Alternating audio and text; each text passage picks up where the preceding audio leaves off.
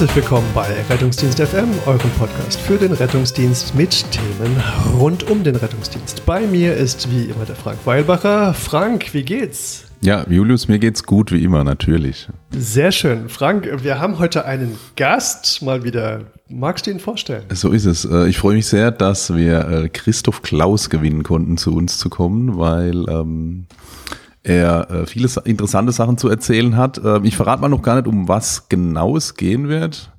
Ähm, ich äh, habe den Christoph kennengelernt als Hubschraubernotarzt bei uns ähm, auf dem Rettungshubschrauber, aber hat eine interessante Vorgeschichte und interessante Nebentätigkeiten, von denen er uns so ein bisschen ähm, berichten wird heute. Ja, hallo Christoph, schön, dass du da bist. Wie geht's dir? Ja, hi, danke, dass ich da sein darf. Mir geht's hervorragend.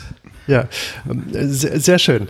Ähm, vielleicht fangen wir einfach mal so, so ganz profan an. Wie kommst du in den Rettungsdienst? Wie bist du Notarzt geworden? Und wie, wie, hat, wie schafft man es auf den Hubschrauber? Gleich drei Fragen in einer.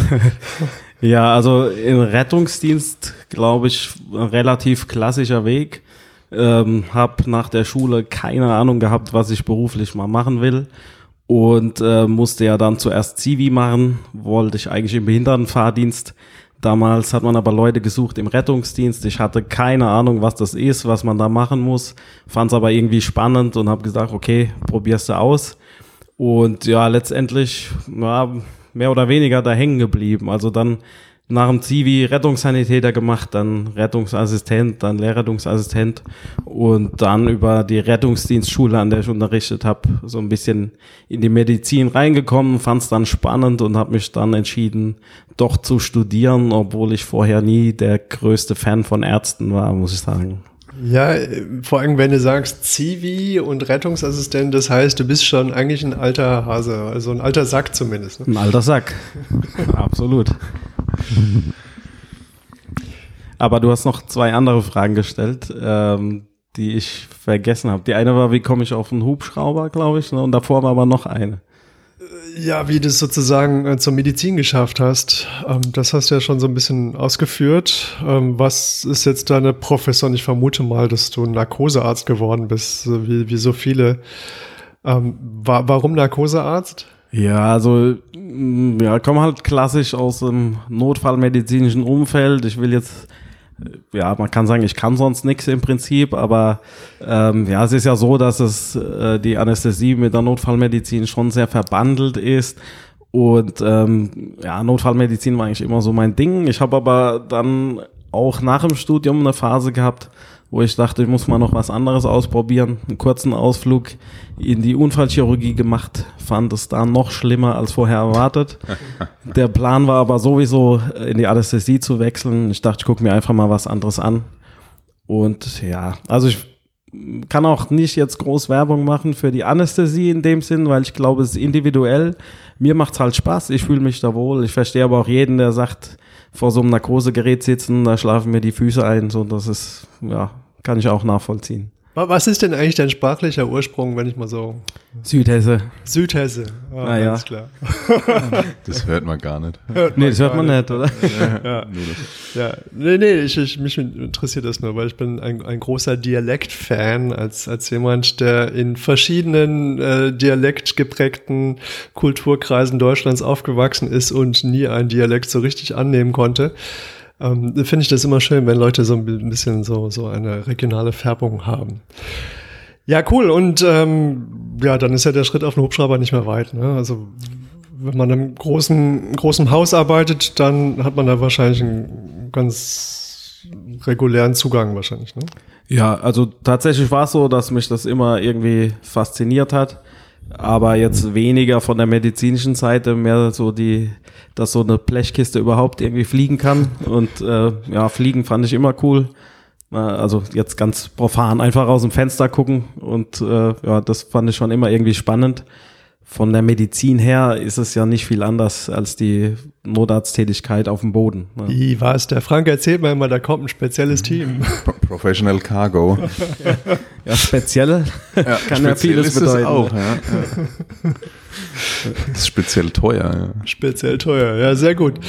Ähm, jetzt äh, haben wir dich eingeladen, weil du sehr engagiert bist in der Lehre ja. ähm, als äh, Dozent.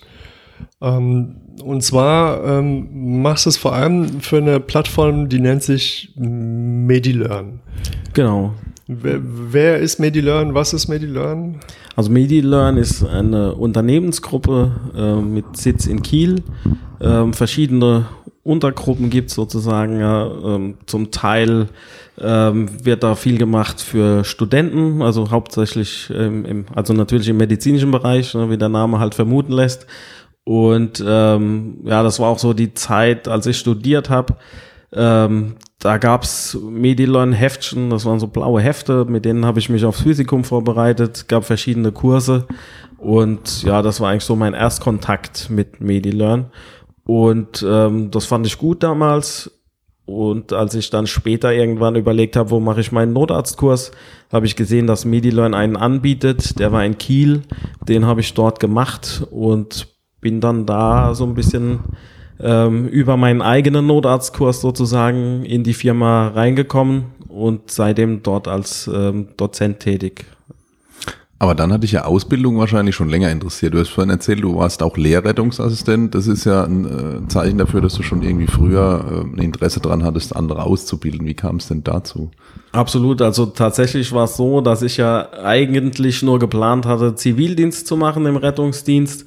Hatte dann aber das Glück, mit einem Kollegen zu fahren, der Lehrrettungsassistent war, dem ich fest zugeteilt war der dann täglich im Prinzip mich mit in den RTW genommen hat, gesagt hat, hier Medikament, erzähl mal was dazu. Ich wusste nichts dazu. Und dann hat er gesagt, na gut, morgen dann. Und ähm, das hat dann dazu geführt, dass ich mich hingesetzt habe, mir Dinge durchgelesen habe, damit ich sie ihm am nächsten Tag erzählen kann. Und da ist eigentlich so für mich das Interesse an der Medizin erst entstanden.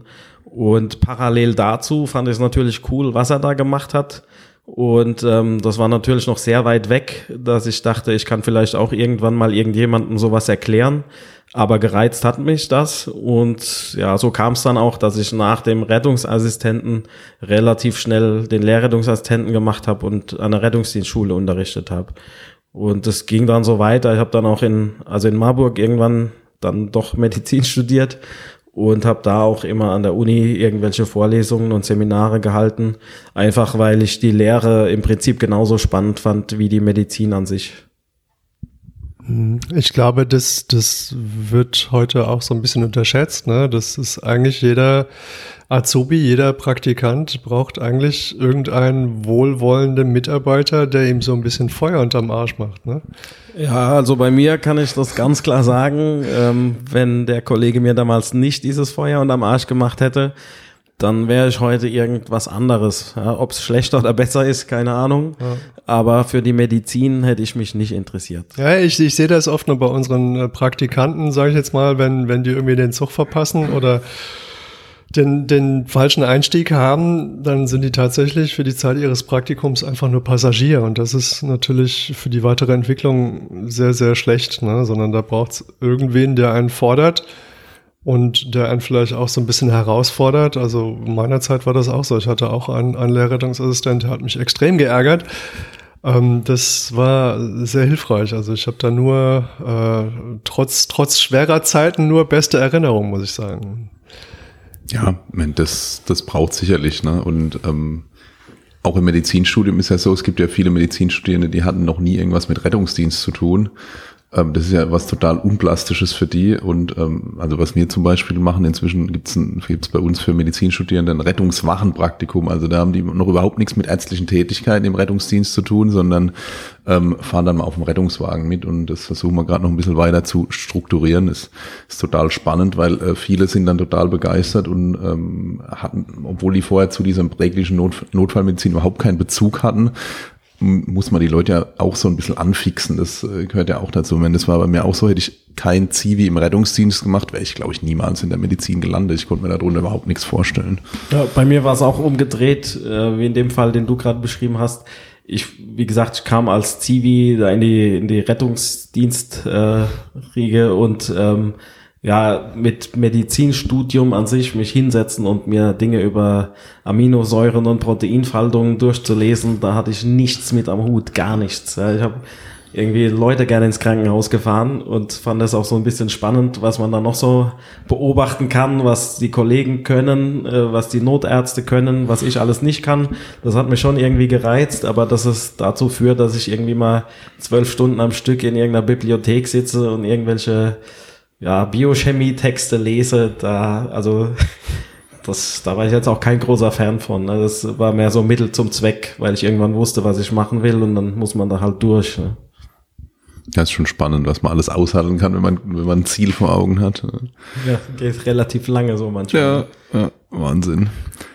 Ja, viel, viele Leute halten die komischsten Sachen aus, wenn sie irgendwas wollen. Das ist.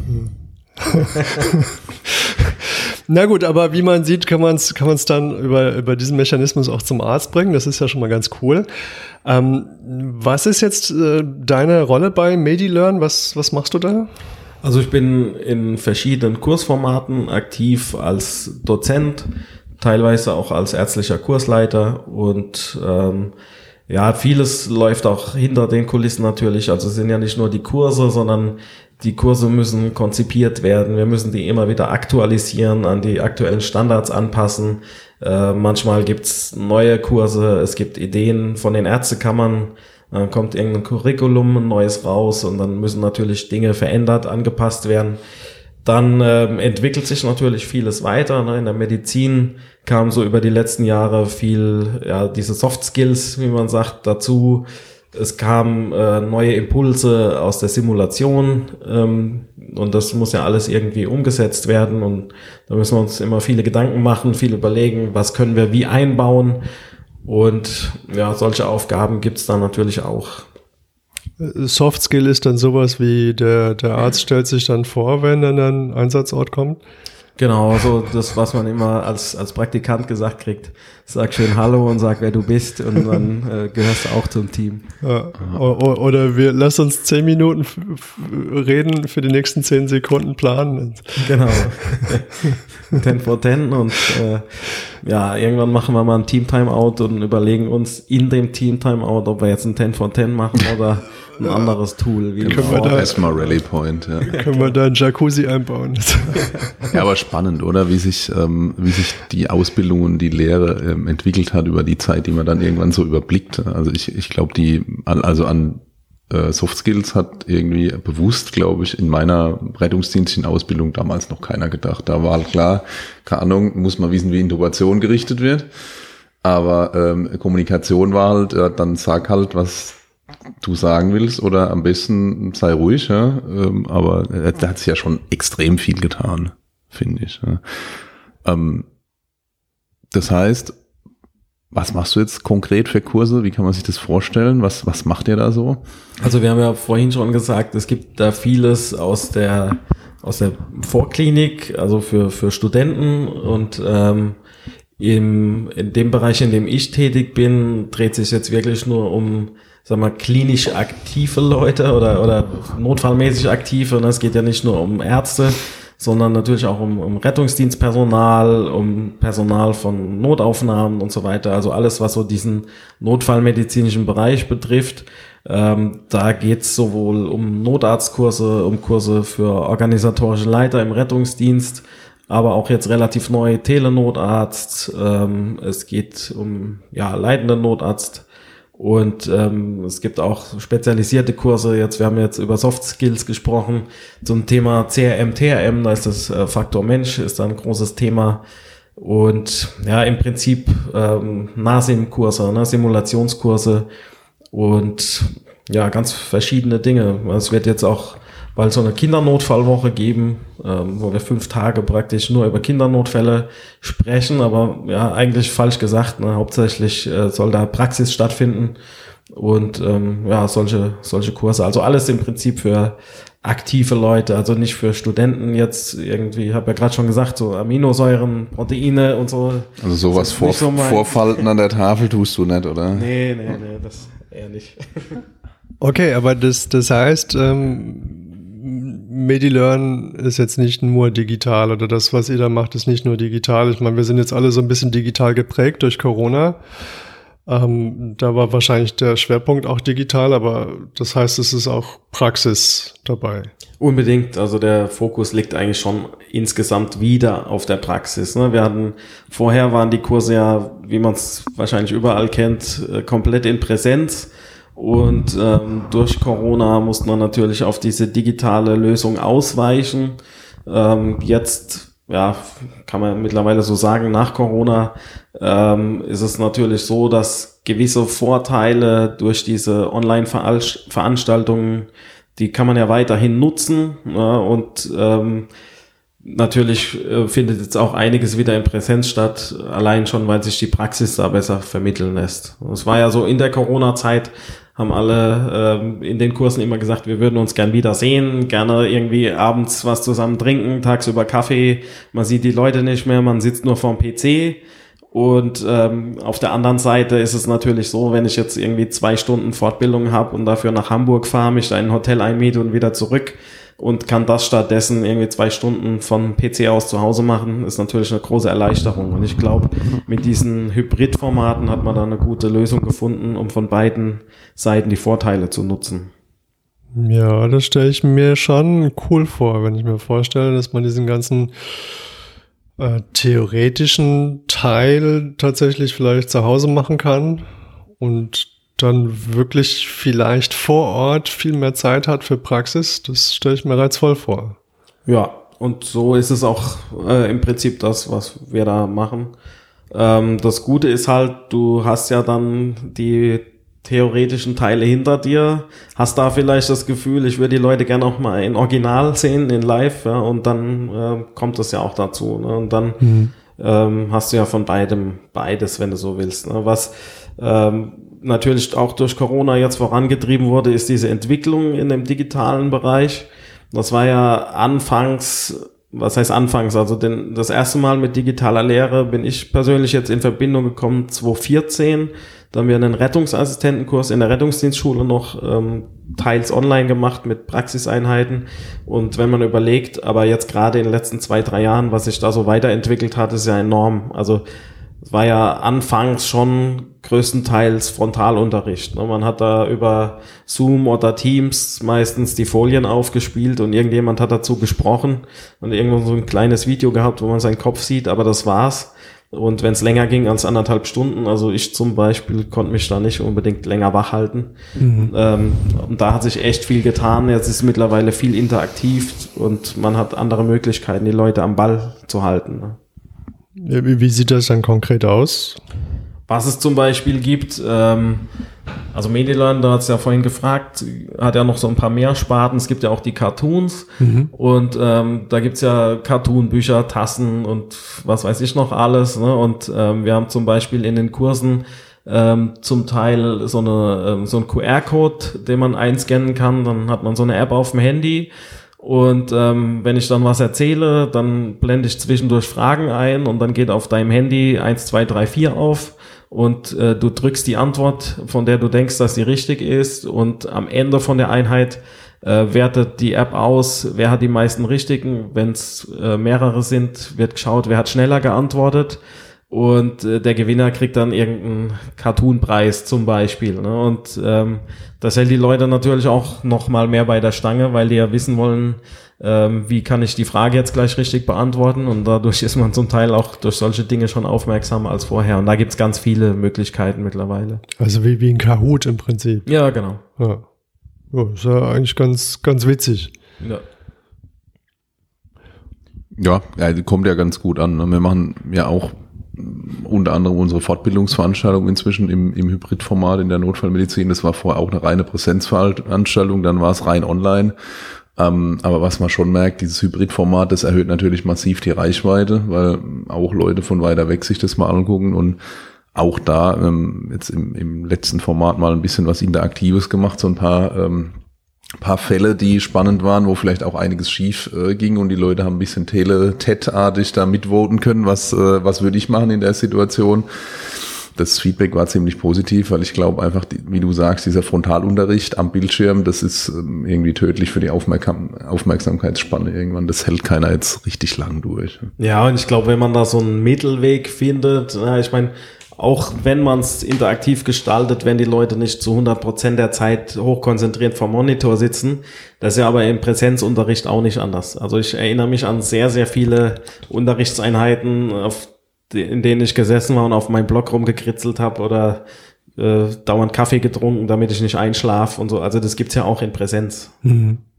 Aber also jetzt mal Beispiel, ihr macht ja Notarztkurse, das heißt, ähm, ihr habt dort ähm, ganze Tage quasi in ein Online-Format umgewandelt oder wie habt ihr das gemacht? Ja, genau. Also im Notarztkurs ist es so, dass die Theorie, die reine Theorie vorneweg ähm, im, als Online-Präsenzveranstaltung stattfindet. Also die Leute sind anwesend. Also es ist keine aufgezeichnete äh, Unterrichtseinheit, sondern es ist live. Du kannst Fragen stellen, kannst mitmachen. Mhm musst das auch, also musst keine Fragen stellen, aber du musst halt präsent sein, mhm. ähm, weil das ja auch von den Ärztekammern so verlangt wird. Das wird auch durch Vigilanzfragen hinterher nachgewiesen. Mhm. Und ähm, die äh, Zeit vor Ort, dann die Tage, die setzt sich dann halt zusammen aus äh, Skillstationen und Workshops und äh, vielen Fallbeispielen, hauptsächlich Praxis. Mhm. Also werden auch noch einzelne Inhalte vermittelt, ne, weil auch wenn man die Theorie durchgearbeitet hat, muss man natürlich zu den Maßnahmen, die man dann übt, immer so ein paar Worte noch sagen. Aber der Großteil ist dann reine Praxis. Hm. Ja, spannend. Ja. Vielleicht ist es ja schon die Möglichkeit, sich mehr auf das zu fokussieren, wo die Präsenz wirklich den, den großen Benefit bringt. Ja. Ich meine, im, im Hörsaal zu sitzen, das haben wir, haben alle genug gemacht. Ja. Das äh, kommt man ja auch in der studentischen Lehre immer mehr davon ab, von diesen reinen Frontalformaten. Äh, also in Hörsälen habe ich noch nie so richtig gut schlafen können. Das war immer irgendwie unbequem und das ist ja eine begrüßenswerte Entwicklung, wollte ich damit sagen. Ja, sind ja auch diese alten Holztische ne, und ähm, macht Abdrücke im Gesicht, kann genau. ich sagen. Ne? Ja, und der, der, der Horror für mich war immer, ähm, wie gesagt, einen Dozenten vorne stehen zu haben, der mit dem Rücken zu mir steht der zehn Folien voller Text hat, die abliest und während er liest, die Worte, die er spricht, mit dem Laserpointer umkreist. Ja, also das geht gar nicht. Ja, aber das, das war halt im Prinzip auch meine Uni-Zeit. Ja, also ich glaube, da haben, haben auch viele von den, von den Lehrenden einen harten Prozess durchlaufen müssen, um äh, da mal äh, sich an modernere Lehrmethoden zu gewöhnen. Was ist jetzt eine Vigilanzfrage? Ist das sowas wie, äh, hallo, hallo, äh, wissen Sie, wer Sie sind und wo Sie sind? Und äh so ähnlich. also das sind ähm, immer drei kurze Fragen zu der Unterrichtseinheit, die gerade stattgefunden hat, ähm, wo es aber tatsächlich um die Vigilanz geht, äh, dass du noch da bist. Also da muss nicht immer inhaltlich was gefragt werden, sondern ich habe zum Beispiel einmal eine Folie. Wel welche Farbe hat das T-Shirt von Christoph Klaus? Genau, ne, ich habe einmal eine Folie eingeblendet mit einem Schlumpf drauf Aha. und habe dann hinterher gefragt, war da ein Pumuckl, ein Schlumpf oder eine Mickey Maus. Also es geht wirklich nur darum, dass die Leute da sind, mhm. äh, weil das ist das, was nachgewiesen werden soll vor der Ärztekammer. Mhm. Ja, aber ist, ist, ist denn das überhaupt möglich, so von der Wahrnehmung her? Also es gibt ja dieses schöne Beispiel mit äh, ähm, wo die Leute bei einem Fußballspiel irgendwie, keine Ahnung, die weißen Spieler zählen sollen und zwischendrin rennt ein Affe durchs Bild und äh, keiner sieht den Affen. Genau, das ist ja Teil unserer CRM-Kurse. Du musst halt auf den Schlumpf hinweisen, dass er auch gesehen wird. Okay. Hallo, hier ist, Suchen jetzt Sie kommt, Schlumpf. Jetzt kommt ein Schlumpf. Schlumpf. Ja, sehr geil. Ähm, ja, das klingt ja total, total cool. Ist das jetzt nur für Mediziner? Also die, diese ganzen Kurse, die, die ihr da anbietet, ist das jetzt nur für Mediziner oder ist das auch für Pflegepersonal Mediziner, oder Sanitäter? Meinst du Ärzte jetzt? Oder ich meine jetzt Ärzte, ja. Das ist ja diskriminierend. Du sagst, die anderen sind also keine Mediziner. Ai, ai, ai, ai, ist, ist das, das nur wieder, für Akademiker, nur für Droiden? Oder? Es gibt jetzt wieder so richtig hässliche Kommentare. ja, das ist nicht nur, das ist nicht nur für Droiden. Ne? Ja. Ähm, also zum Beispiel, äh, die, die gerade so jetzt so bestes Beispiel, die Elena Orgel Veranstaltung die, die Org-Leiter sind ja in der Regel Rettungsdienstler. Das sind die Anführer von den Orks, oder? Ja, genau. Macht ihr Org-Leiter und LNA-Kurse als einen Kurs oder ja. sind das getrennte Kurse? Wir machen das als einen Kurs, ähm, weil wir sinnvoll finden, dass gleich beide, ja, nennen es jetzt mal Berufsgruppen, von Anfang an sich dran zu gewöhnen, miteinander zu arbeiten und das auch direkt im Kurs schon äh, tun können in unseren Simulationen, die wir machen Und ähm, weil wir auch festgestellt haben, da findet ein guter Austausch statt. Also die haben ja, sind ja sehr, meist sehr erfahrene Notärzte und auch äh, sehr erfahrenes Rettungsdienstpersonal. Und ähm, ja, also das ist ähm, manchmal driftet so ein bisschen ab in den Pausen, da sind viele Einsatzgeschichten geschmettert werden, das ist ja klar. Aber insgesamt ist es ein Umfeld, äh, von dem beide Seiten gut profitieren können. Weil das ist ja nicht überall so, ne? In Baden-Württemberg gibt's ja einen LNA-Kurs. Also als ich den besucht habe, war der, waren da keine Org-Leiter. Ich weiß nicht, ob sich das geändert hat, ehrlich gesagt. Aber da war das strikt getrennt noch damals. Ja, also es gibt äh, Kurse, die ähm, getrennt sind, also nicht jetzt bei uns, wir machen die zusammen. Ähm, da ist aber so, dass äh, ich weiß jetzt die Stundenzahlen nicht genau, aber der Org-Leiter muss einen anderen Stundennachweis erbringen in dem Kurs als der LNA und einer von beiden macht dann sozusagen ein bisschen länger. Und ähm, das ist halt, das, das wollen nicht alle, aber ähm, wir haben das gegeneinander abgewogen und finden, dass der Benefit größer ist als der Nachteil, da noch irgendwie einen Tag dran zu hängen. Und deswegen machen wir das so. Ja, das ist ja ganz spannend. Was habt ihr an neuen Kurskonzepten? Du hast vorhin was vom Telenotarzt erzählt. Ich wusste bisher nicht, dass es einen Telenotarztkurs gibt. Also ich wusste, dass es Telenotarzt jetzt zunehmend gibt, aber dass es dafür einen, einen standardisierten oder wie auch immer, dass es ein Curriculum überhaupt gibt für einen Kurs, das war mir überhaupt nicht vor Augen. Was macht ich, ihr ich da? muss in meinem Protokoll ankreuzen, ob ich vor dem Telenotarzt eingetroffen bin. Ja. Hm. Das ist wahrscheinlich der zentrale Inhalt des Kurses. ne? Wurden- Sie gemeinsam mit dem Telenotarzt alarmiert? Sind Sie vor ihm eingetroffen? Genau, das Wer war zuerst da? Nachgefordert. Ersatztelenotarzt. Ja, nein. Wenn es an der Einsatzstelle ein Handy gibt, bevor du da bist, ist Ja. prinzipiell das NEF da. Nee, also das ist ein äh, ja, relativ neues Kurskonzept. Wir führen gerade den ersten durch. Das ist ein Kurs, der in drei Modulen a zwei Tage stattfindet und äh, wir haben jetzt die ersten beiden Module abgeschlossen. Das dritte findet jetzt demnächst statt. Und es gibt bisher ein Curriculum von der Ärztekammer Nordrhein und von noch einer Ärztekammer, weiß aber gerade nicht von welcher. Und ähm, an die haben wir den Kurs natürlich angelehnt. Und ähm, ja, ich denke, dass die anderen Ärztekammern, wie es immer ist, irgendwann nachziehen und da aber ähnliche Inhalte im Curriculum drinstehen werden. Und wenn nicht, passen wir es eben ein bisschen an. Aber kann mir schon vorstellen, dass es ähnlich wird. Ja, spannend. Also die, die Entwicklung ist ja ganz klar auf dem Vormarsch und ich glaube, die wird auch kommen, flächendeckend, habe ich den Eindruck. Aber das ist jetzt schon interessant, dass, dass es jetzt mal eine strukturierte Ausbildung dafür gibt. Weil, also, ich, also ich glaube ja, wir haben ja vorher ein bisschen uns unterhalten. Ich bin da, du hattest er- erwähnt, dass äh, möglicherweise manche überrascht sein könnten, dass es gar nicht so einfach ist. Äh, von äh, ich bin jetzt als Arzt an der Einsatzstelle umzuschwenken auf, ich versuche jetzt mal am Telefon rauszukriegen, was eigentlich das Problem des Patienten ist. Das, also ich kann das gut nachvollziehen. Ich habe nie irgendwie eine Leitstellenausbildung oder sowas gemacht. Ich stelle mir es total schwierig vor. Ich könnte mir vorstellen, dass da manche Aha-Effekte rauskommen. Bitte erklären Sie mir in zehn Sekunden, was die letzten zehn Minuten passiert ist. Genau. Also im Prinzip ist es tatsächlich auch Inhalt äh, gerade der ersten beiden Module, ähm, dass die Teilnehmenden lernen, wie frage ich sowas ab, welche Informationen muss ich haben, wie kann ich am Telefon so kommunizieren, dass ich die ja, Informationen kriege, die ich brauche. Was habe ich an zusätzlichen Mitteln zur Verfügung, also Kameras, Telemetrie etc., äh, so dass ich mir dann, wenn es geht, vollumfänglich ein Bild von dem Patienten machen kann.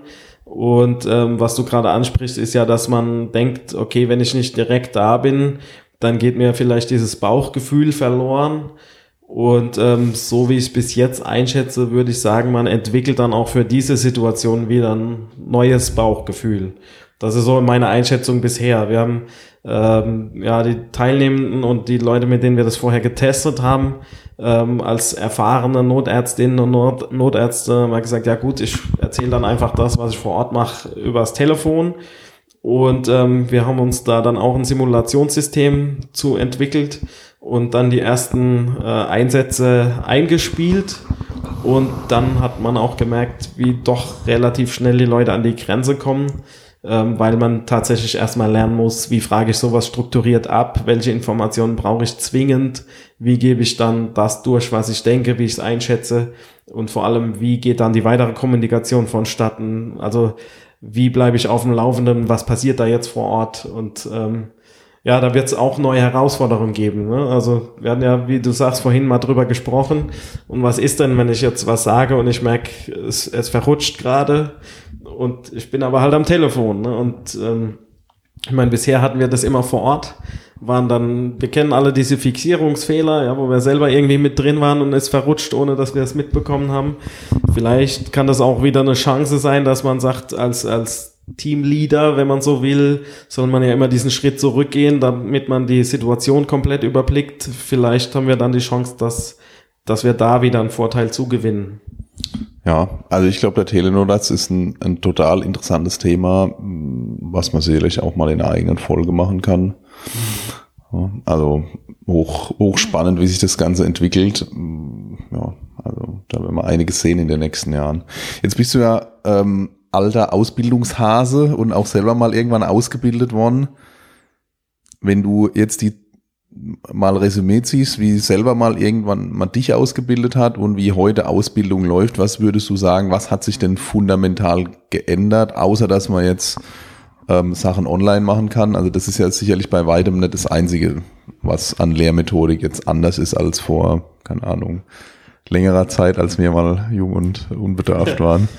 Ja, ich glaube, prinzipiell hat sich zum einen natürlich, also jetzt inhaltlich eine ganze Menge geändert, ähm, aber auch, ich glaube, ein großer Faktor ist, dass man irgendwann erkannt hat, man muss viele Dinge versuchen zu strukturieren, nicht nur um sie später anzuwenden, sondern auch um sie gut ausbilden zu können. Also als, als Beispiel Schlagwort diese Buchstabenkurse, die dann irgendwann aufkamen.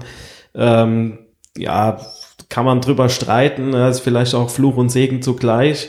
Ich denke aber für die Ausbildung sind die Konzepte ähm, ja, eher, eher dankbar, weil man eben strukturiert ja, Dinge beibringen kann, die vorher so ein bisschen aus der hohlen Hand liefen. Ne? Wir hatten uns ja vorhin mal unterhalten und ich habe ja auch gesagt, bei mir ging es so los, wir sind aus dem RTW ausgestiegen ich hatte keine Ahnung, was ich tun muss. Ein Kollege hat gesagt, mach einen Koffer auf, dann siehst du, was drin ist. Irgendwas fällt dir dann schon ein.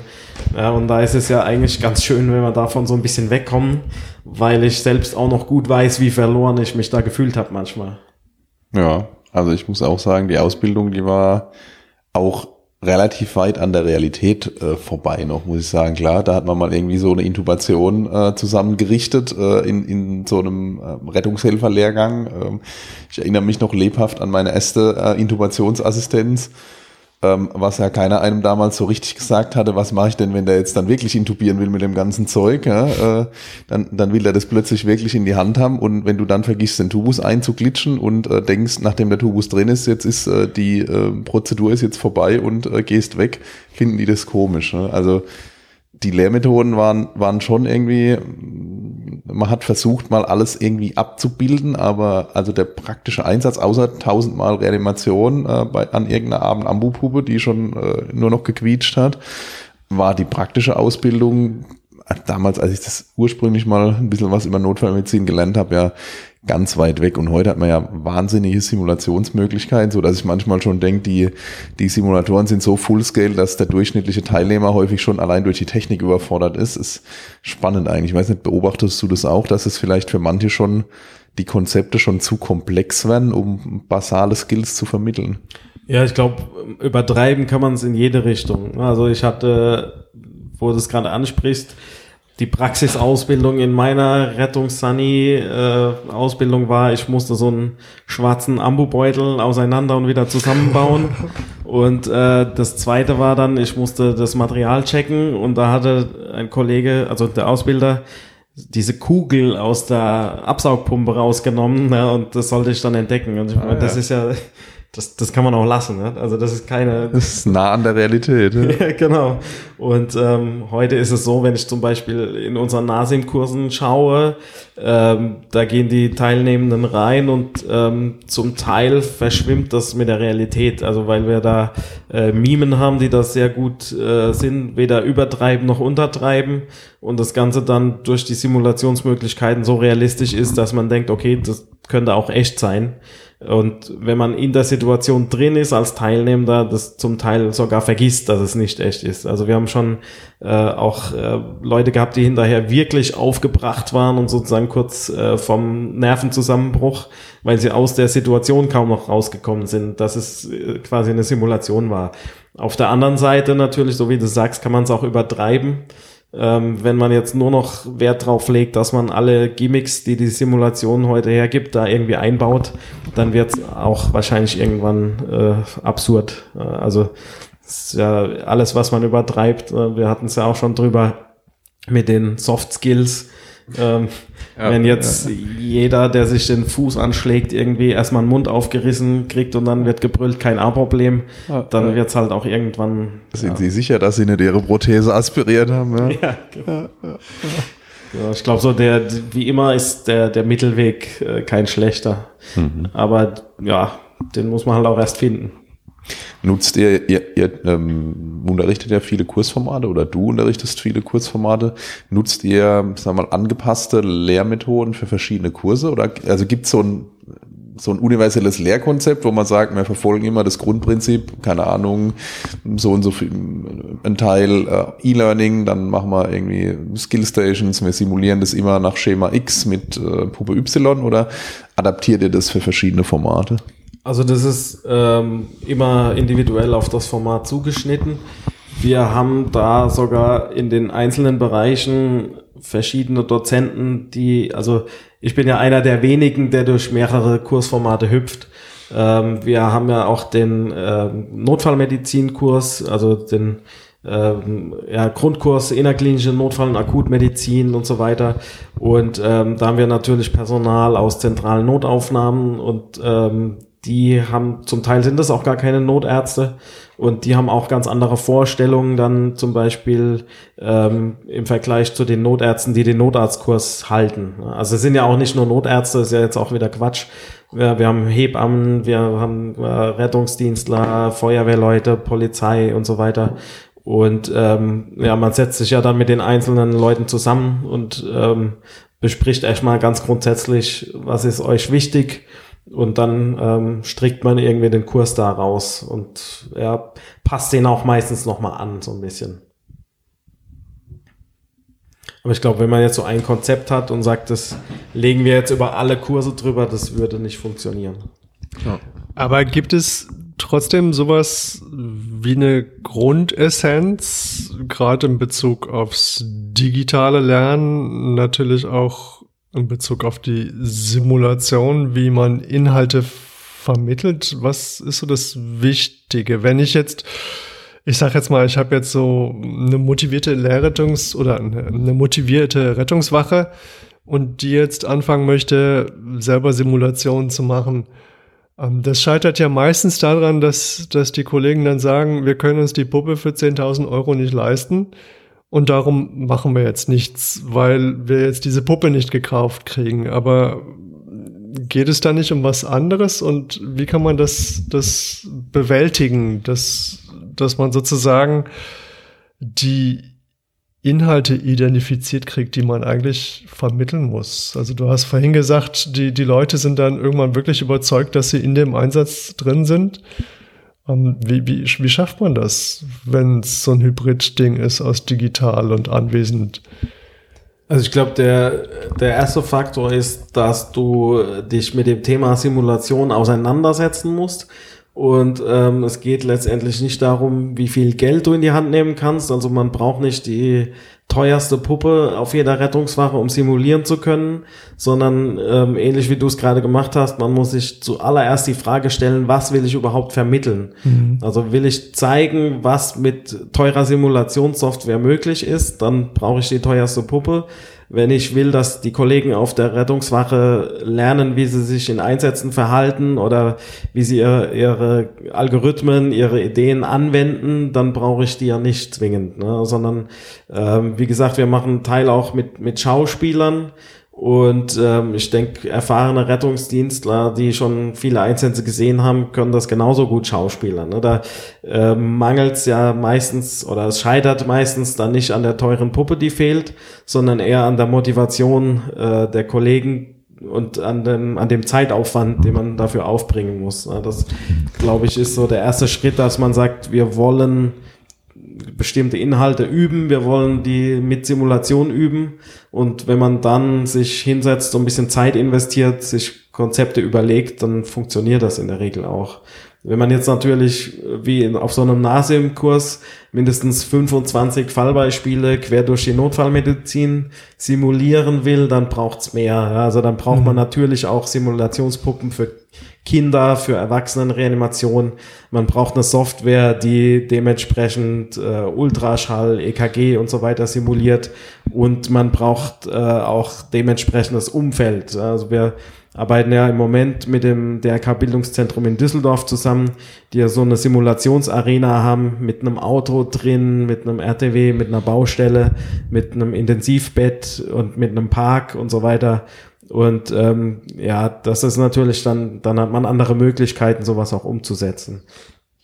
Merkt ihr das? Ist das ein Trend? Also wollen die Leute vielleicht in so einer Simulation, ich sage jetzt mal etwas provokant, vielleicht auch unterhalten werden?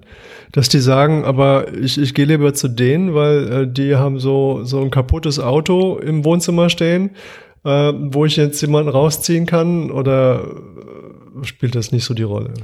Also ich kann es nicht pauschal beantworten, aber für mich ist das ein Faktor. Also wenn, wenn ich mir selber einen Kurs aussuche, dann, also ich, ja, es ist zum einen der Unterhaltungsfaktor, aber wenn ich jetzt schon auf einen Simulationskurs gehe, dann möchte ich nicht wohin gehen, äh, wo eine Puppe auf dem Boden liegt und ähm, ich krieg dann 25 Mal erzählt, jetzt musst du dir vorstellen, du bist auf einer Baustelle, sondern dann erwarte ich da schon ein bisschen mehr. Also das denke ich schon, dass das auch äh, der Anspruch ist und das finde ich auch gerechtfertigt, weil mhm.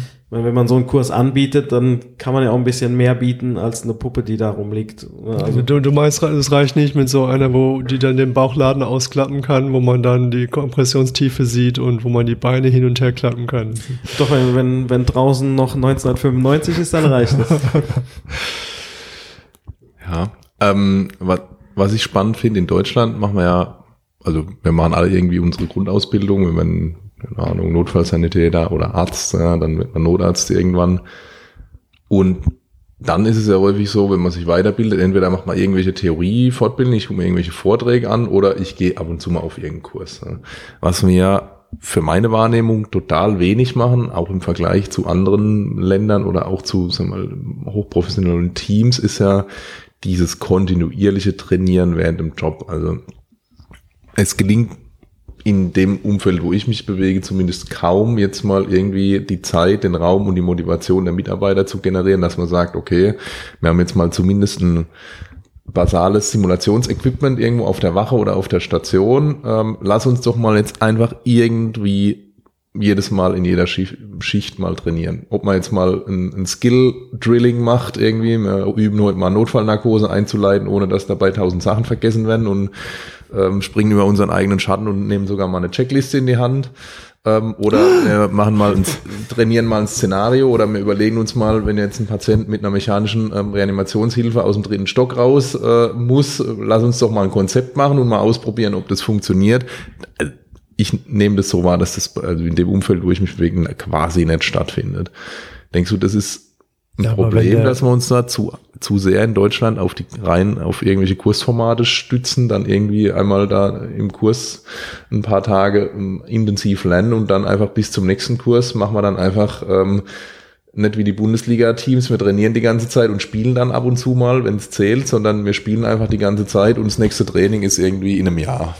Ja, ich denke, das ist ein großes Problem. Also ich denke, das fängt aber auch schon damit an, dass gar nicht festgesetzt ist oder dass es keine Grundlage gibt, die du erfüllen musst, um Notarzt zu bleiben. Ne? Also Notarzt zu werden ist ja eine Sache, dann ist der Kurs ja relativ frisch, aber Notarzt zu bleiben. Ne? Ich finde es katastrophal, dass viele Notärzte unterwegs sind, ähm, die mal diese, diesen Grundkurs sozusagen gemacht haben und danach sich in keinster Weise fortgebildet haben. Also wir haben dieses Problem ja auch erkannt bei unseren Kursen und ähm, man kann natürlich in dem Moment, wo man den Notarztkurs hält, nur begrenzt darauf einwirken.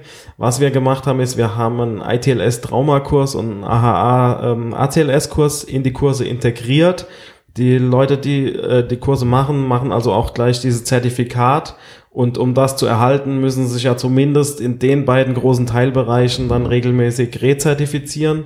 Und wir bieten für die Teilnehmenden in regelmäßigen Abständen Online-Fortbildungen an, die sie dann besuchen können. Das Ganze ist natürlich nur ein Teil und ich meine, wenn man ernsthaft Interesse an der Notfallmedizin hat, dann äh, macht man nämlich genau das, was du gerade gesagt hast. Man sucht selber, wie kann ich trainieren und dann findet man ja was. Also das, ähm, das Problem ist, glaube ich, eher, dass es im Alltag so nicht überall vorgelebt wird. Ja, es, gibt auch jetzt ja nicht so, das, so richtig, finde ich, das Bewusstsein oder auch, es wird einem auch nicht der, der, der Raum dafür eingeräumt und auch nicht so richtig eingefordert eigentlich, finde ich. Ja. Also ich meine, in vielen rettungsdienstlichen Standorten, ja, da rollt der Rettungswagen halt durch. Ja. Keine glaube, Ahnung, Mannheim habe ich jetzt mal, habe jetzt mal äh, irgendwie 90 Prozent oder 80, 90 Prozent ja, der Zeit Auslastung. Auslastung. Ne? Da ist halt nichts mit mal irgendwie was machen zwischendrin wahrscheinlich. Ne? Aber das ist halt einfach, keine Ahnung, ich meine, aus meiner Sicht müsste das ganz klar die, die Aus- und Weiterbildung als äh, Teil der Arbeit ähm, auch letztlich bei den Kostenverhandlungen mit den Kostenträgern einfließen. Und dann müsste es halt, gut, ich meine, wir haben dann wieder keinen, der das Auto besetzt, aber eigentlich brauche ich dann halt ein Auto mehr, äh, was das abdeckt, dass halt die Leute einmal am Tag irgendwo hingehen und mal irgendwas trainieren und nicht nur in der Wagenhalle rauchen und äh, mal irgendwie eine Geschichte vom Krieg erzählen. Ähm, so wie es ja häufig gängige Praxis ist. Ja. Also das ist ja selbst in den höher motivierten Teams, ja, auf den Hubschraubern und so weiter, ist es ja, glaube ich, bei weitem nicht in jeder Station so, wenn überhaupt, ja, dass man mal sagt, während der Schicht, ich gehe jetzt mal trainieren. Ja, da gibt es tausend Nebenaufgaben und der Stellenwert von kontinuierlicher Weiterbildung, vor allem auch in praktischen Skills, ja, dann sagt man ja, geh halt in eine Fortbildung, guck dir zwei Stunden was Theoretisches an. Das wissen wir alle, dass das auch wichtig ist, aber das bringt ja nicht die Leistung auf die Straße in dem Moment. Ja. Also im Ende, wenn es zählt, dann ist Theorie Wissen gut. Das ist total wichtig. Ja. Wir wissen, dass wir das unter Druck eh schlecht abrufen können. Was wir brauchen, sind, glaube ich, automatische Skills, damit man ein bisschen die Möglichkeit kriegt, noch und die mentale Kapazität, dass man nachdenken kann. Das trainiert man total wenig. Also finde ja, ich. Ja, also ich denke, das ist extrem viel Eigenverantwortung. Und ähm, ich meine, wir drei kennen alle viele Rettungsdienstler, wir kennen viele Notärzte. Und äh, was man ja immer wieder hört, ist, ähm, es gibt so ein so ein Teil der Einsätze, sage ich jetzt mal Kindernotfälle, dann sagen sie, ja, da bin ich außerhalb meiner Komfortzone. Ja, der nächste Schritt, wenn ich das schon erkenne, muss ja sein, dass ich sage, ja, dann setze ich mich damit auseinander und bild mich da fort. Aber der Schritt, der findet irgendwie sehr selten statt. Ähm, das sind dann eher einzelne motivierte Kolleginnen und Kollegen, aber so insgesamt, dass man sagt, äh, Problem erkannt und jetzt setzen wir uns damit auseinander, das kann ich so auch nicht bestätigen, ja. Also der nächste Schritt wäre erstmal, ich check den Kinderkoffer. ja, der sollte eigentlich schon. Äh, ja, oft, oft ist es ja so, wenn ich da nicht reingucke, dann passiert das auch nicht. Ja? Dann kommt dieser Einsatz nicht. Ja, das ist ja auch ein, ein, ein Punkt, der in der Ausbildung auch bei uns häufig nicht funktioniert. Ja, dieses Train as you fight, dass man mal im eigenen Arbeitsumfeld trainiert, das schaffen wir bei uns im Haus in, bei ein paar Sachen. Also wir machen so ein Notarzt-Bootcamp, wo die mit den, wo wir versuchen zumindest mit, mit Material, was ähnlich ist wie das, was tatsächlich real angewendet wird, zu trainieren schwierig, weil jede Hilfsorganisation hier nimmt, was er will. Ne? Ähm, Im Schockraum funktioniert, funktioniert es ganz gut. Ja? Im Schockraumtraining gehen wir in echten Schockraum und äh, reißen das Zeug auf. Ja? Da kriegen immer regelmäßig Leute irgendwie Herzinfarkte hinterher, aber das ist so. Ja? Wenn man das ordentlich machen will, kostet es halt Geld. Ja?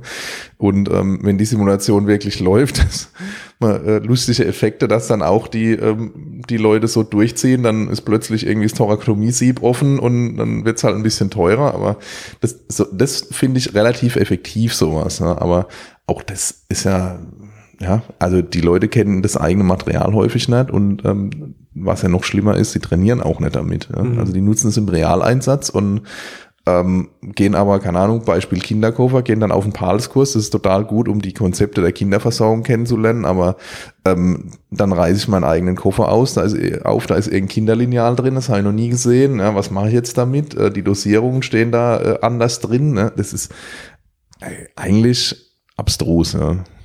ja, ich glaube, es ist auch häufig so die Motivation, warum mache ich das? Und also sowohl im Rettungsdienst als auch bei Klinikpersonal, als auch bei Ärzten, Notärzten. Ne? Ich meine, es ist ja nicht bei jedem so wie jetzt bei uns, dass man sagt, egal ob in der ZNA oder als Notarzt oder, oder ähm, Notfallsanitäter, dass man sagt, ich bin jetzt hauptsächlich in der Notfallmedizin zu Hause, sondern es gibt ja viele Leute, die sagen, na ja, ich bin eigentlich, keine Ahnung, Augenarzt und mache den Schein, dann kann ich mir als Freelancer ein bisschen was nebenher verdienen und alle zwei Monate mache ich mal einen Dienst. Und ähm, die haben dann halt ihren Fokus da nicht drauf gelegt was natürlich für die Einsätze dann vielleicht schade ist, ja, ohne jetzt sagen zu wollen, dass die alle schlecht sind. Im Gegenteil, da gibt es bestimmt viele, die sich auch dann gerade, weil es so eine Art Hobby ist, mit befassen. Aber ich bin schon der Meinung, man könnte das tatsächlich ein bisschen mehr reglementieren. Also ich tue mir schwer damit, es als Hobby zu sehen. Das ist ja immer eine große Diskussion, aber also das Hobby Notfallmedizin halte ich für schwierig. Ja, der Bereich ist so professionalisiert worden über die letzten Jahre und die, die ganzen, also wir geben vieles davon wieder auf, weil wir kein Personal haben und sprechen drüber jetzt wieder Rettungssanitäter auf die RTWs mit zwei mit zwei RS und das NF wird vom RS gefahren und so weiter. Aber eigentlich haben wir ja viel Professionalisierung erreicht mit dem Notfallsanitäter zum Beispiel, ja, die notärztliche Ausbildung, also jetzt meine mich vielleicht wieder unbeliebt, aber die ist einfach viel zu lasch bei uns nach wie vor. Es, man kann nicht die, die nichtärztliche Ausbildung auf ein höheres Niveau heben und den Notarzt so lassen, wie er schon lange war, aus welchen Gründen auch immer. Ja, also ich glaube, Hobby ist, ist irgendwie zunehmend schwierig geworden. Ja. ja, aber auch vielleicht das falsche Wort. Also ich habe nur die Vorlage, ich habe mich über die Vorlage so gefreut. Die 5 Euro habe ich dir versprochen, die kriegst du auch.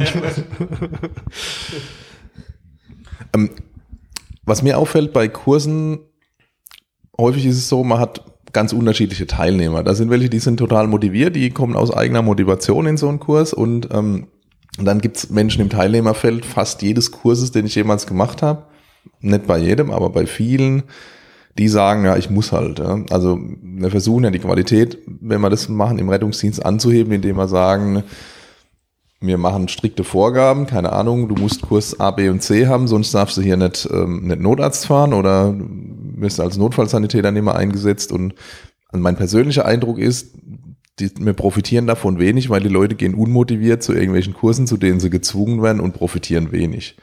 Ist es, geht's nur mir so oder ist es bei dir nee, das, ähnlich? das geht mir genauso. Es ist da ja immer ein sehr, ja, wie du schon sagst, buntes Teilnehmerfeld. Ähm, manche, glaube ich, nehmen teil, weil das der Chef so will. Ja, und dann werden sie halt geschickt. Äh, manche nehmen teil, weil sie bestimmte Ziele verfolgen. Ja, ich will auf irgendein Vehikel, ne, aufs Kreuzfahrtschiff oder auf einen Hubschrauber. Haben wir auch oft, ja. Also vor allem Kreuzfahrtschiff. genau, ja. Und ähm, ja, da gibt's die unterschiedlichsten Motivationen. Ne? Und ähm, dass Leute sagen, ich will Notfallmedizin machen, ja, vielleicht ja, ein Drittel oder die Hälfte in so einem Kurs. Also so mein subjektiver Eindruck. Ja. Vielleicht tue ich Leuten Unrecht damit, aber ähm, das ist so die Erfahrung, die ich habe. Man merkt es nämlich dann auch im Vergleich in den LNA und Orgelkursen, wo wirklich Leute hinkommen, die das machen, weil sie das wollen. Ähm, das ist dann schon eine andere Grundeinstellung, die man dann auch spürt in den Kursen. Und ja, ich glaube schon, dass das mit ein großer Faktor ist, wie diese Kurse so zum Teil laufen, ähm, von dem, was mitgebracht wird. Ja, weil normalerweise, wenn ich aus eigener, aus eigener Motivation sage, ich will jetzt Notärztin oder Notarzt werden, dann schaue ich mir ja vorher schon ein bisschen dieses Feld an. Und ähm, wenn ich komplett unvorbereitet zu so einem Kurs komme, ist das natürlich auch möglich. Aber ähm, der Benefit ist, glaube ich, schon größer, wenn man auch aus eigener Motivation da so ein bisschen was vorher investiert und sich auf das, was da kommt, vorbereitet. Aber, aber meinst du wirklich, Leute, die äh, gerne Sanitätsdienst auf dem Pilgerbus machen möchten, dass, dass die nicht äh, motiviert sind? Äh, doch, die sind motiviert äh, dazu, Sanitätsdienst auf dem Pilgerbus zu machen. Was ja auch ein ehrenwertes Ziel ist. Absolut. Meistens passiert da zum Glück nichts. ah. Ja, ich fürchte, es ist jetzt so ein bisschen durchgeschimmert, ähm, was, was sich so hinter den. ähm, also ich möchte wirklich niemandem zu nahe treten. Ähm, aber ich glaube, es ist wirklich wieder, wie der Frank sagt, ähm, wir haben jetzt auch mit Hilfe derer, die das als Hobby betreiben und derer, die sich ehrenamtlich engagiert haben, aber wirklich viel Energie reingesteckt, dass wir sozusagen auf einem Niveau angekommen sind, wo es eigentlich kaum noch zu leisten ist, wenn man es nicht professionell macht. Ja, also Zumindest haben wir das Niveau definiert. Ob wir ja. da schon sind, das wage ich zu bezweifeln, flächendeckend, ja. aber also wir wollen da sein eigentlich und dann wird es schwierig, finde ich. Das ist wieder, wieder unser übliches Thema, ne? Möchte ich Batman spielen oder Batman sein? Ne? Wenn ich Batman sein möchte, dann muss ich mir halt überlegen, würde Batman mit offenen Schuhen zum Einsatzort kommen? Ne? Aber er hat auf jeden Fall so einen, so einen Gürtel um mit 1000 ja. Taschen. Den, den, Gürtel haben ja viele unserer äh, geschätzten Kolleginnen und Kollegen schon, äh, bevor es richtig losgeht. Ja. Würde Batman mit seinem Batmobil ausrücken, ohne es vorher zu checken? Also und würde er nie seinen Batkoffer mit zum Einsatz nehmen, sondern ohne alles hingehen und einfach erstmal googeln. Ja. Ich meine, irgendwo kommt halt das äh, Bat Anti-Haifisch-Spray her. Das hat er halt äh, vorher in seinem Gürtel verlastet und weiß, dass es da ist, wenn er es braucht. Also es ist ein spannendes Thema, auch der, ähm, die Idee zwischen, also das wird, finde ich, einem ja auch oft in äh, Kursen vorgeworfen. Was ihr uns da erzählt, ist ja alles total gut und die Konzepte sind auch schlüssig. Ähm, aber Entschuldigung, in unserer Realität, ja, da läuft es halt einfach nicht so. Stimmt das oder ist das, ähm, sag mal, ist das möchte man, dass das nicht stimmt, weil dann muss man sich nicht weiter mit neuen Konzepten auseinandersetzen. Ja. Was ist denn da jetzt Henne und Ei eigentlich? Also das stimmt zum Teil. Ne? Ähm, diese, diese Umsetzung von den Konzepten, die man übt, das ist ja eine Sache, die hat durchaus, also das Argument hat durchaus eine Berechtigung. Es gibt nur keine Alternative. Das heißt, wenn ich jetzt lernen will, wie reanimiere ich, und ähm, ich lege mir da die Puppe in die Mitte, baue mein Material so auf, wie es Sinn macht, dass jeder den Monitor sieht und ordne die Leute so an, dass jeder Platz hat und so weiter. So muss ich halt lernen. Ne? Und wenn ich dann in der Realität bin und der Patient äh, ist halt 400 Kilo schwer und liegt eingeklemmt im 2 Meter Quadrat, im, im 2 Quadratmeter großen Bad zwischen Badewanne und Toilettenschüssel, dann ist es halt so. Ähm, und dann muss ich halt das Beste draus machen, aber so kann ich es nicht üben. Ich kann nicht von Anfang an hergehen und sagen, wir üben es gar nicht, weil es ist eh nicht so, wie man es übt und also können wir es auch lassen. Das ist ja Quatsch. Sondern ich muss zuerst mal das Konzept unter optimalen Bedingungen üben, verstehen und wenn ich das tue, kann ich es dann auch später an die Bedingungen vor Ort anpassen. Andersrum geht's halt leider nicht. Ja, man, also manche üben ja ganz wildes Zeug. Ja. Es gibt ja Teams, die trainieren zum Beispiel Notfallnarkosen im dunklen Kopf überhängend oder wie, wie auch immer. Ich glaube, man kann es da auch übertreiben, aber die Idee finde ich schon spannend.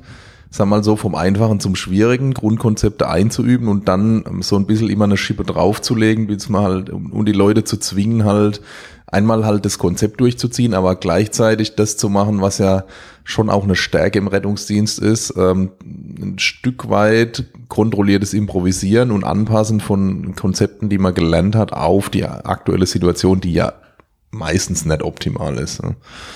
Genau, ich denke auch, das ist das Konzept, äh, was Sinn macht. Wenn du äh, im Rettungsdienst bist und sagst, äh, du willst improvisieren, bedeutet das ja letztendlich, du hast gewisse Situationen erlebt, viel trainiert und äh, hast dann Plan A, B, C, D, E, F, G. Und ähm, du musst aber zuallererst musst du Plan A mal lernen. Ne? Damit muss es halt losgehen. Und natürlich kann man dann eine Schippe drauflegen. Gerade in der Simulation kann man verschiedene Stressfaktoren immer weiter hinzufügen und die Leute so ranführen. Ich glaube aber auch, wenn man jetzt anfängt in dieser Grundausbildung, egal ob das jetzt der, die, die Notzahnausbildung ist oder der Notarztkurs, wenn man jetzt anfängt, da so, so wie du sagst, im wie habe ich es mal gelesen, es ist äh, irgendwie schwierig, eine ECMO einzubauen, sowohl in, im Schockraum als auch in einem dunklen U-Bahn-Schacht, ne, hat da mal einer geschrieben. Ich glaube, wenn du im dunklen U-Bahn-Schacht anfängst, zum allerersten Mal ECMO einzubauen, dann wird das eher nix. Ja. Ich glaube, besser ist es schon im Hellen dann. Ich sag's ja dann, wenn ich mal im U-Bahn-Schacht war. So weit kam es noch nicht. Ja. Aber ja, natürlich, klar, absolut. Haltestelle Dahlbergstraße. die einzige, die einzige Möglichkeit in Mannheim für eine U-Bahn-Schacht. Ja.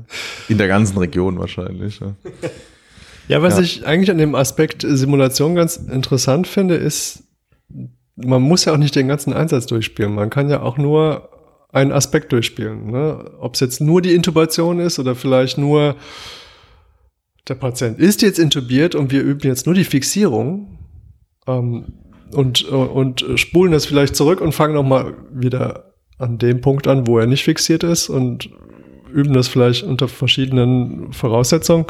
Ich, ich glaube, das ist jetzt mein persönlicher Eindruck. Ich glaube, das wird gar nicht gemacht, oder? Die einzelnen Aspekte.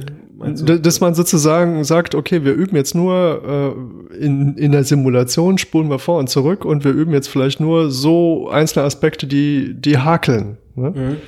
Also ich glaube, es kommt auch auf den Ausbildungsstand an mhm. derjenigen, die da mitmachen. Wir haben zum Beispiel im, im Notarztkurs, ja, wenn wir jetzt darüber sprechen, haben wir nur 80 Stunden Zeit und da macht es keinen Sinn äh, zu sagen, wir bringen jedem bei, wie man Zugang legt, wir bringen jedem bei, wie man intubiert. Da kommt man nicht äh, voran, sondern das, äh, der Inhalt muss sein, Konzepte zu vermitteln, damit die Leute verstehen, wie läuft das Ganze.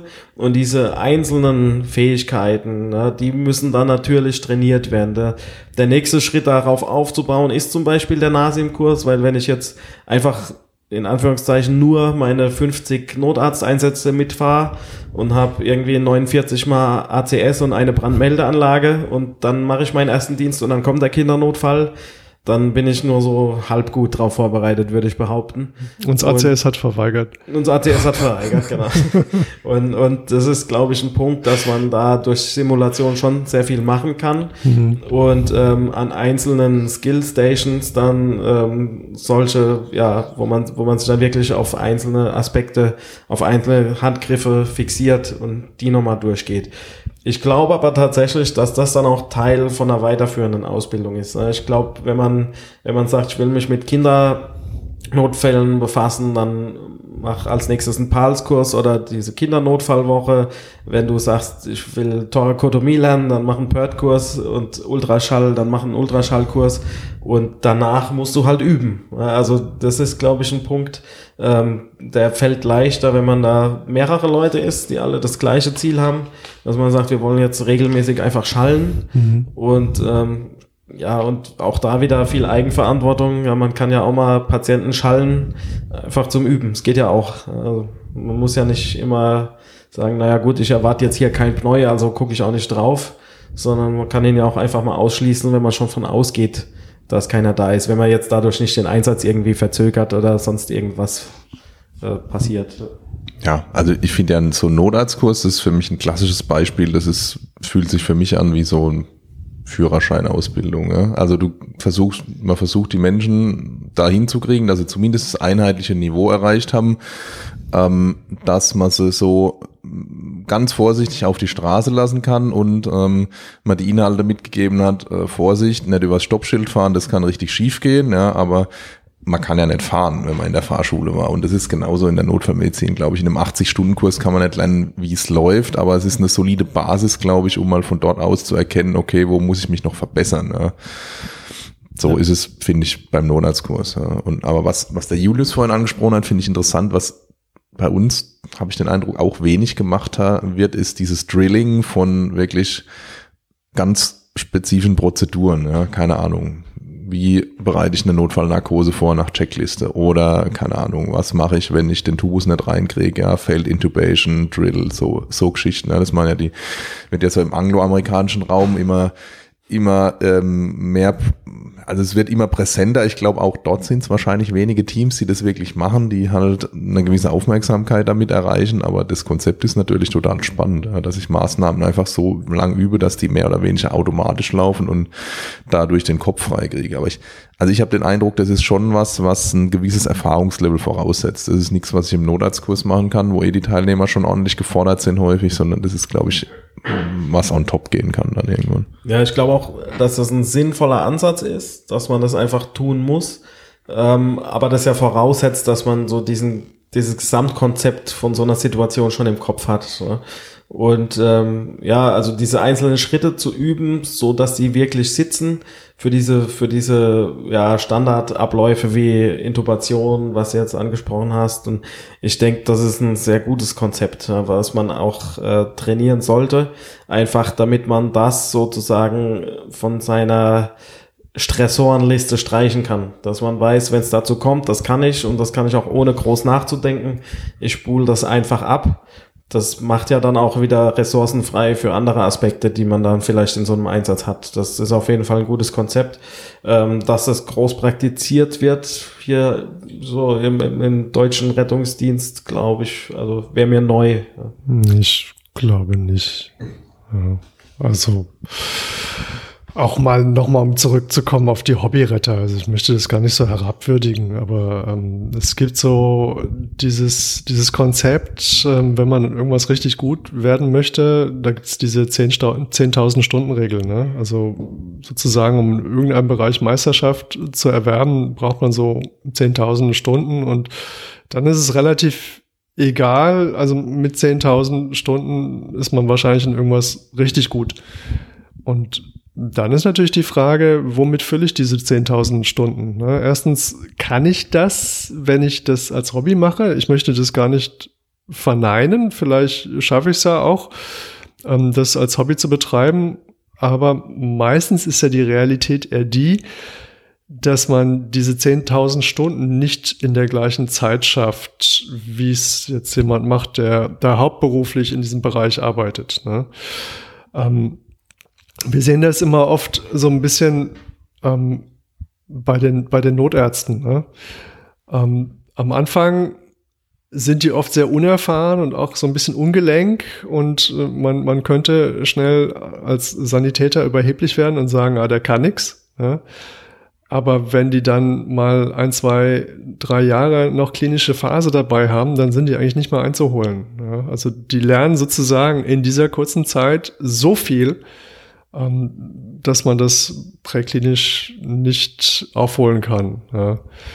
Mhm. Und ähm, genauso ist es ja mit den, mit den Hobbyrettern. Ne? Also wenn ich einmal im Monat samstags fahre, ähm, dann kann ich natürlich die tollsten Einsätze fahren, aber wenn ich sozusagen in zehn Jahren genauso viel Einsätze fahre wie jemand, der das in einem Jahr macht oder in einem halben, dann ist das schon ein Unterschied. Ne? Und dann kommst du natürlich jetzt ins Spiel, sage ich jetzt mal, wenn ich jetzt einen Teil dieser Stunden noch auffüllen kann mit hochwertiger Ausbildung oder Fortbildung, ähm, dann hat das natürlich auch nochmal Wert. Oder was wir gerade besprochen haben, werden wir es dann noch schaffen, auf der Rettungswache oder in der freien Zeit oder wie auch immer noch die die Zeit damit aufzuwerten, dass wir irgendwie hochwertig trainieren oder vielleicht hochwertige Simulationen versuchen. Ähm, denke, das, das hat alles einen Einfluss. Ne? Ja, ich denke auch, das ist ein Prozess, den man bei sich selbst beobachten kann.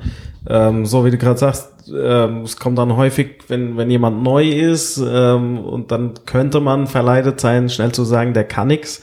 Ich glaube, das ist gerade in der Medizin generell ein Problem, dass man immer versucht, andere zu beurteilen und in Schubladen zu stecken. Ähm, aber das vielleicht von seinem eigenen Standpunkt aus selbst gar nicht überblicken kann. Ne? Mhm. Also äh, was man ja immer hört, so im Rettungsdienst, das war ja schon immer so, ja, da war ein Hausarzt vor Ort, der hat natürlich nichts auf die Kette gekriegt. Und ähm, da frage ich mich dann immer, ja gut, wir mit unserem begrenzten, begrenzten Spektrum Notfallmedizin, ja, ABC, wir fahren ins Krankenhaus und der kann halt alles. Also ich kann dir nicht sagen, wie man einen schweren Schnupfen äh, gescheit therapiert und so weiter. Ja, das habe ich nie gelernt. Ne? Und ähm, der hat ja auch irgendwie so häufig das ja, eine ganz andere Sicht auf die Dinge. Und ähm, wenn er so weit geht, dass er dann in dem Fall die Spezialisten ruft, dann hat er eigentlich schon alles richtig gemacht. Ja, ja, vor allem der, der Hausarzt, der dann aus, aus 1000 Patienten mit irgendwelchen komischen Symptomen den einen rausfischt, der Krebs hat, ja. Also das ist schon eine Leistung. Ja. Absolut. Und ich kann es nur von mir selbst sagen. Also ich habe äh, sowohl als Rettungsassistent, dann auch später als Notarzt, man äh, beobachtet ja auch bei sich verschiedene Stadien äh, der Entwicklung. Und ich habe früher als Rettungsassistent auch zum Teil Einsätze gehabt, wo ich mir dachte, ja gut, jetzt rufe ich einen Notarzt, der kommt, der macht genau dies und das, das könnte ich auch. Ähm, dann ein paar Jahre später äh, war mir bei solchen Dingen schon einiges mal verrutscht oder ich habe gesehen, wie es verrutscht und habe dann für mich festgestellt, gut, du hast damals gedacht, du könntest das auch, hast es aber überhaupt nicht richtig überblickt. Mhm. Und ähm, da, ich glaube, wenn man die Entwicklung ein paar Mal durchgemacht hat, dann weiß man, dass man auch, egal wie weit man ist, immer in so einer Stufe ist, wo man irgendwann später vielleicht denkt, okay, äh, da warst du einfach nicht erfahren genug damals. Ne? Das geht nicht anders, da muss jeder durch, glaube ich, wenn man so eine Entwicklung macht. Ähm, wichtig ist nur, dass man es erkennt und auch wirklich reflektiert und nicht denkt, naja, ich, ich war schon immer super. Ja? Also bei mir, bei mir ist das so, aber äh, jetzt, ich glaube, die meisten müssen schon mehr reflektieren. Ja, ich, ich, glaube, das ist so diese, diese, dieser berühmte Effekt. Ne? Also je, je mehr man weiß und je mehr man lernt, desto weniger oder je, desto mehr realisiert man, wie wenig man eigentlich weiß, ne? Wie wenig man da Ahnung hat. Ja, und vor allem, wie wenig man gewusst hat, als man gedacht hat, man weiß alles ja. früher. Ja. Und was man für wilde Dinge gemacht hat auf äh, der Basis äh, von Wissen, was im Nachhinein als völlig unzureichend jetzt einschätzen würde. Das ist schon spannend. Ja, das ist ja, ähm, ist ja auch so tatsächlich, dass man äh, vieles neu dazulernt und dann äh, merkt, ah, also es klingt jetzt irgendwie wie eine Floskel, ja, aber es ist ja tatsächlich so. Also das ist ja häufig bei Kollegen, die neu sind in der Notfallmedizin, vielleicht aber vorher schon ein Jahr lang Anästhesie gemacht haben. Die sagen dann, komm, wir intubieren den schnell und dann fahren wir in die Klinik. Ja, und schnell intubieren im Rettungsdienst ja. wissen wir alle, was das bedeutet. Ja, so, du legst einen Zugang, du machst die Infusion fertig, dann holst du mal die BTMs, du ziehst das Zeug auf, ich erkläre dir noch kurz, was ich will und dann Intubation richten, dann brauchen wir die Absaugpumpe und dann den Sauerstoff, dann müssen wir präoxygenieren. Also das ganze Zeug muss jetzt hier aus dem Auto raus, die 15 Meter in den Wald rein und dann, wenn es losgeht, oh, warte mal, wir haben ja noch gar kein Monitoring. Ja? Und äh, das sind ja alles Dinge, ähm, wo man ruckzuck irgendwie von 20 Minuten spricht. Ja? Und ja. Äh, das ist eine Erfahrung, die macht man relativ schnell. Ja? Und äh, es gibt aber andere, die dauern halt Jahre, bis man die macht. Ne? Und das ist ja auch das Spannende, dass wir alle immer noch dazulernen können. Ne? Also ja.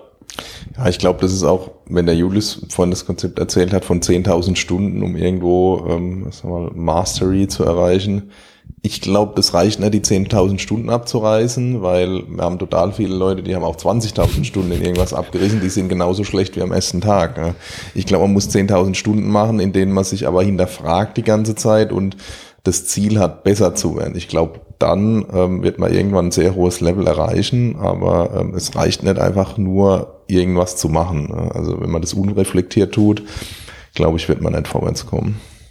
Ja, ich glaube, sowohl bei den einzelnen Prozessen, ja, egal ob es jetzt ein Lernprozess oder ein Einsatz ist, ist es halt immer wichtig, dass ich mich einmal frage, was ist denn hier eigentlich das Gesamtziel? Ja, also ähm, ne, gerade wenn ich so einzelne Skills trainiere, ja, also geht es jetzt wirklich darum, äh, dem Patient auf, ja, ich meine, das ist ja auch wieder Teil der CRM-TRM-Geschichte, äh, geht es jetzt wirklich darum, dem irgendwie einen Zugang einzubauen? Oder brauche ich den Zugang, weil der Patient ein Medikament haben soll und vielleicht switch, switch ich dann um auf eine andere Art, dem das Medikament zu applizieren? Oder mache ich den Zugang nur, damit mich im Schockraum keiner irgendwie komisch anguckt. Ja? Und da muss ich halt sagen, ähm, das ist am Anfang vielleicht ein Faktor und irgendwann hast du verstanden, du suchst keine neuen Freunde im Schockraum, sondern du willst, dass der Patient gescheit versorgt ist. Und dann fährst du den halt auch ohne Zugang hin und dann ist es halt so. Ja? Und gut ist. Aber das ist auch eine Entwicklung. Spannend. Naja, aber ein Leben ohne Freunde ist auch scheiße. Ja. Und, ohne, und ein Patient ohne Zugang im Rettungsdienst ist ja auch undenkbar eigentlich. Ja, das geht gar nicht. Wie soll das gehen? Ähm, jetzt haben wir ja über, viel über den Status Quo gesprochen. Ähm, aber was denkst du, wo geht die Ausbildung, wo gehen die Ausbildungsmethoden hin in Zukunft in der Notfallmedizin? Wir haben ja, es gibt ja verrückteste Sachen, ja, wir haben jetzt bei uns äh, in, in der Abteilung wird jetzt irgendwie ein, ein VR-Lab eingerichtet, ja, wo man Virtual Reality machen kann. Ich durfte da schon mal so ein bisschen mitspielen. Das ist ja schon verrückt, was inzwischen technisch alles geht. Ist es alles Spielerei oder was denkst du, was wirklich konkret so an Entwicklungen kommt, vielleicht in den nächsten, ah, sagen wir mal, zehn Jahren, was für uns relevant wird in der notfallmedizinischen Ausbildung? Ja, ich glaube tatsächlich, dass dieser Simulationsbereich stark ausgebaut werden wird. Ob das jetzt mittels VR ist oder ob da noch was anderes kommt, das weiß ich nicht. Aber ich denke, dass wir irgendwann du hast vorhin mal gesagt, train as you fight, glaube ich, ne, dass es wirklich möglich sein wird, die Dinge so zu simulieren, dass die sehr, sehr nah an der Realität dran sind. Ne, das denke ich schon.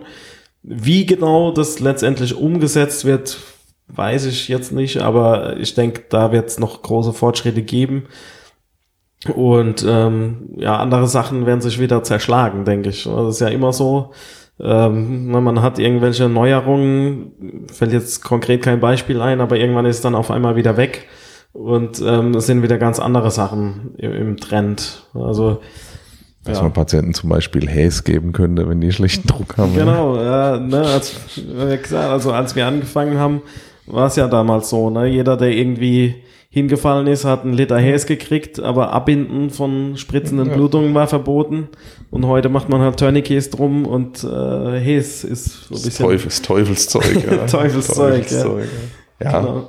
Genauso ist es ist ja die, die Notfallmedizin schon immer, ja. Die hat sich ja noch nicht so richtig gefunden.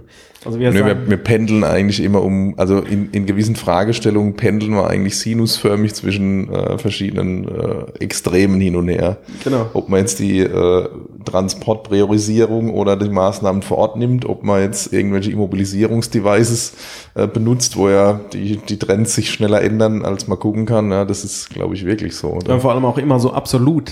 Ja, also, genau. Nur das oder das ist auch jetzt böse und es muss jetzt weg und keiner darf es mehr benutzen. Und interessant übrigens finde ich das immer so in den sozialen Medien, wo dann äh, immer so Trends, so, so Schwingungen entstehen. Das kann man total gut beobachten, wo irgendwas jetzt total böse ist und man darf es nicht mehr nehmen. Und also dass, dass der nie oder immer, ja meistens, also es war schon beim Ankreuzen äh, der Fragen im Studium immer falsch, ja, und ähm, dass, dass es in der Realität so funktionieren soll, diese absoluten Aussagen, ja, das, also das, ich wundere mich immer wieder, wie, wie emotional Menschen sich auf solche absolutistischen Konzepte stürzen können. Das ist immer wieder beeindruckend für mich. Es ist auch total erstaunlich, dass vor zehn Jahren äh, nicht die, die Vakuummatratze und die Schaufeltrage, dass sie nicht verschwunden sind. Ne? Also das, da war das Beinboard gerade so voll an Vogue und es wurde auch so ganz emotional behandelt dieses Thema und eigentlich ein schlauer Rettungsdienstleiter hätte dann gesagt, ey, Moment, das Beinboard 170 Euro und äh, Schaufeltrage Vakuummatratze 1000 Euro.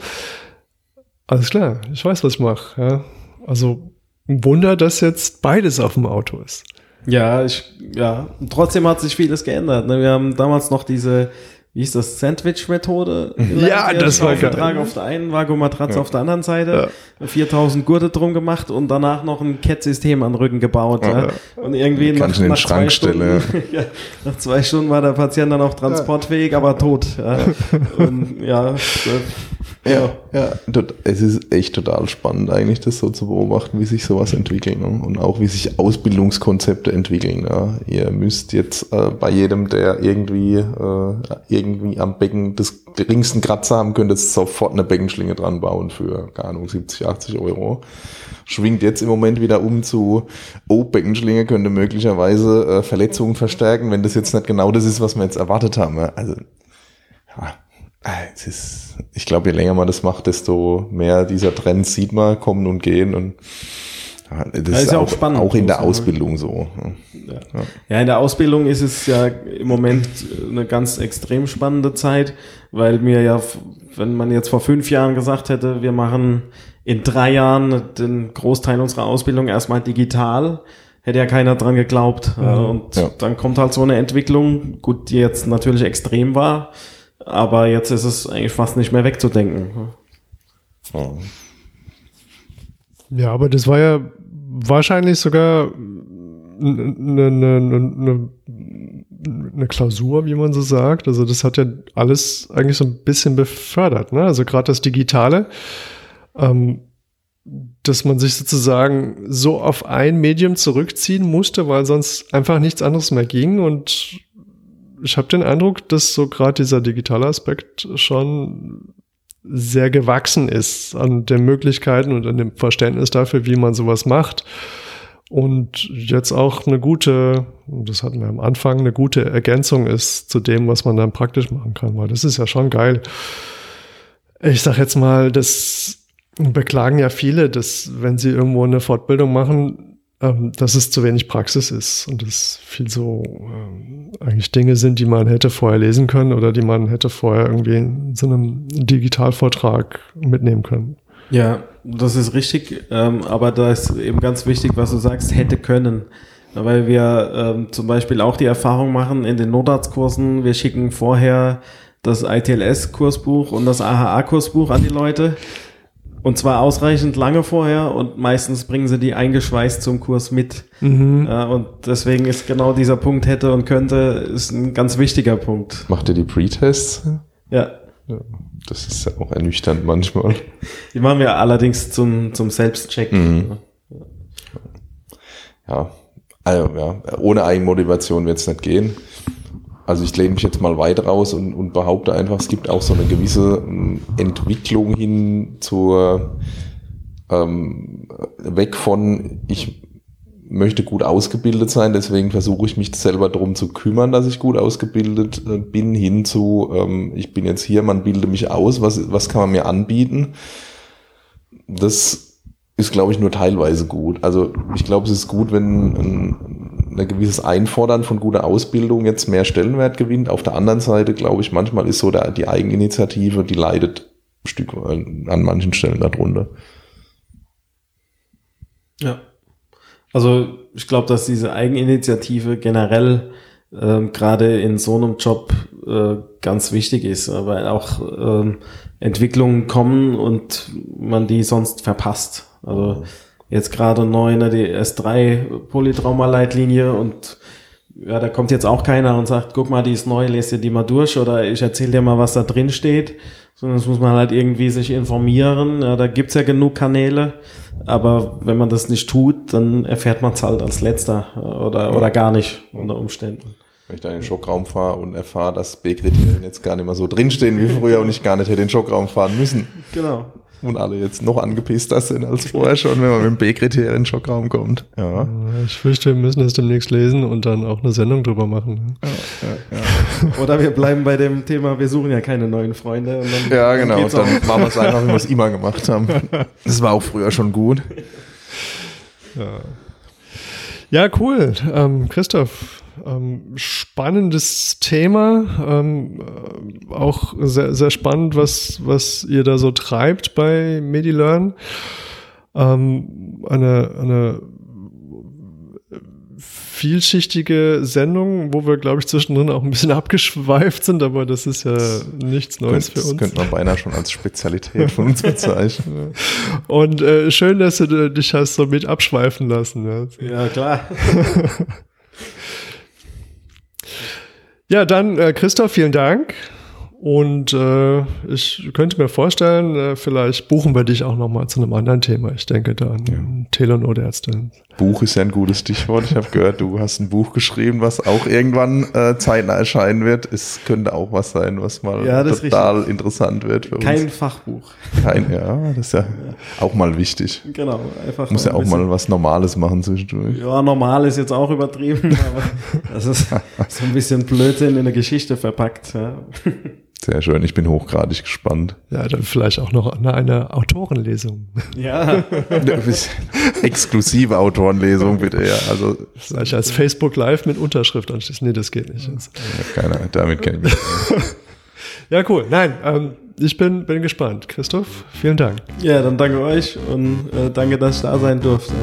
Sehr gerne.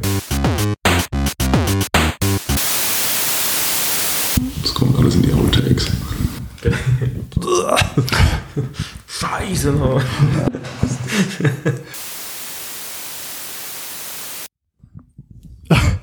Tut? Ja, ja, perfekt. Oder ist arg unterschiedlich?